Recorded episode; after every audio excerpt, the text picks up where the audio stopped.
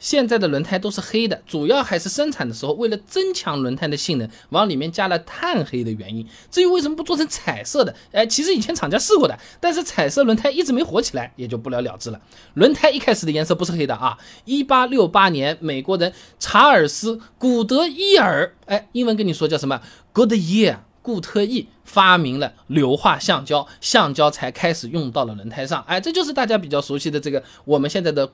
固特异轮胎有个飞艇在天上飞的那玩意儿，哎，就是为了纪念它而命名的啊。那么刚开始的轮胎颜色，它就是橡胶本身的颜色，什么颜色？白色或者是淡黄色。哎，你比如说一八九四年生产的别克车，它用的轮胎就是白的，而且没有任何花纹的。哎，就好像我们一开始做的这个木质家具，可能就是木头本身的颜色一样嘛。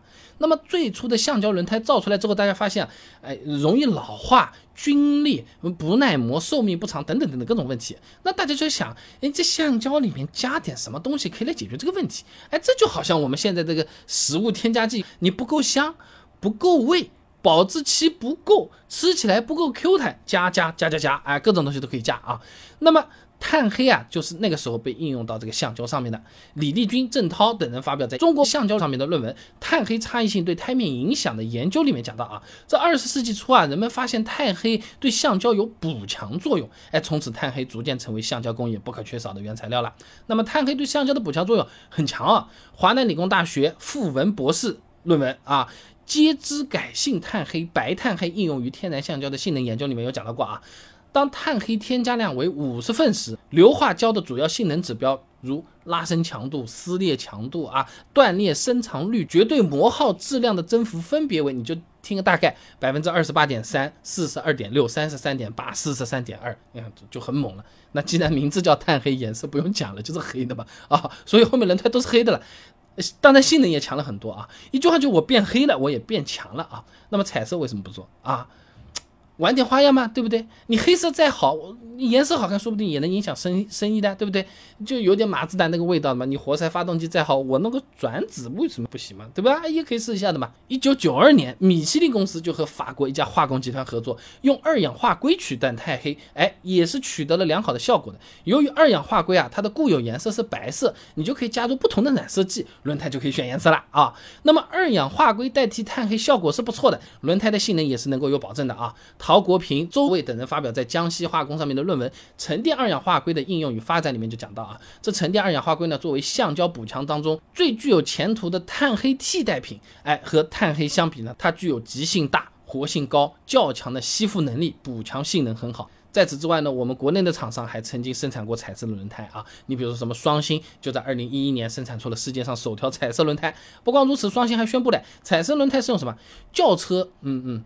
军车、越野车，你不是能搞搞成迷彩的了吗？对不对？这个打仗有用啊，而且呢，消费者还可以个性化定制嘛，啊，百搭，哎，是不是？还私人定制，啊，但如今快十年过去了，彩色轮胎马路上好像没看到过嘛，甚至双星的官网、天猫旗舰店也都没有彩色轮胎的身影了。最关键的问题就是价格。那双星彩色轮胎，我们不说米其林好了，双星彩色轮胎，半岛网曾经报道过，首批生产的一百九十二条彩色轮胎当中，价格最便宜的每条两千，最贵的每条八千块钱，这个几乎是当时普通轮胎的四五倍价格。呃，普通消费者一般来说是很难为这个买单的，不是买不买得起，是觉得不值。啊，我们买苹果手机，你紫色版本、土豪金版本或者是什么蓝色版本、绿色版本，你贵个两三百。那我们为了个时尚，为了个与众不同，然后，也就买了买了。哦，买个手机一万块，因为换了个颜色两万块，我不买了。大家都是这样的嘛，对不对？还有一个就是目前来讲，我们大部分的消费者啊都已经接受了轮胎它就是黑颜色的设定习惯了，其实也没必要做其他的颜色了。就好比啊，我们已经习惯了餐巾纸嘛，要么是白的，要么是黄的。你搞一张绿色的餐巾纸，或者搞一个鲜红的餐巾纸，我们用起来还不适应呢，黄兮兮的，对不对？石井发表在安徽理工大学学报上面的论文《论思维定式与人类认识的发展》上面有讲到啊，当某种思维定式在全民族中占统治地位的时候，它就会持久稳定的起作用。往往支配着一代甚至若干代人的这个思维活动，哎，说人话就是轮胎是黑的，大家就觉得这个就就是这样，已经是个思维定式了。那么在选择轮胎的时候，也会默认它就是黑的。如果你不是黑的，要么就是质量有问题，要么就是贵的那个地方，其实我是不要的，哎，我不要。不要彩色，你给我便宜，我要黑的啊！所以总的来说，轮胎早期的时候它不是黑的，一改良找到了个碳黑的这么个玩意儿，它就黑了啊！那已经形成思维定式了。虽然是有技术可以做到彩色，但是彩色没有那个大的必要，而且哪怕有这个必要，这个价格大家也不买这个单啊。好了，今天的视频呢就先做到这里了。如果各位朋友觉得这个视频做的还可以的话呢，还请点我的头像关注我，点赞转发给你的朋友，这个对我是动力来源嘛。而且这样你每天都能收到一段超过六十秒的汽车使用小技巧，备胎说车。我们明天接着聊。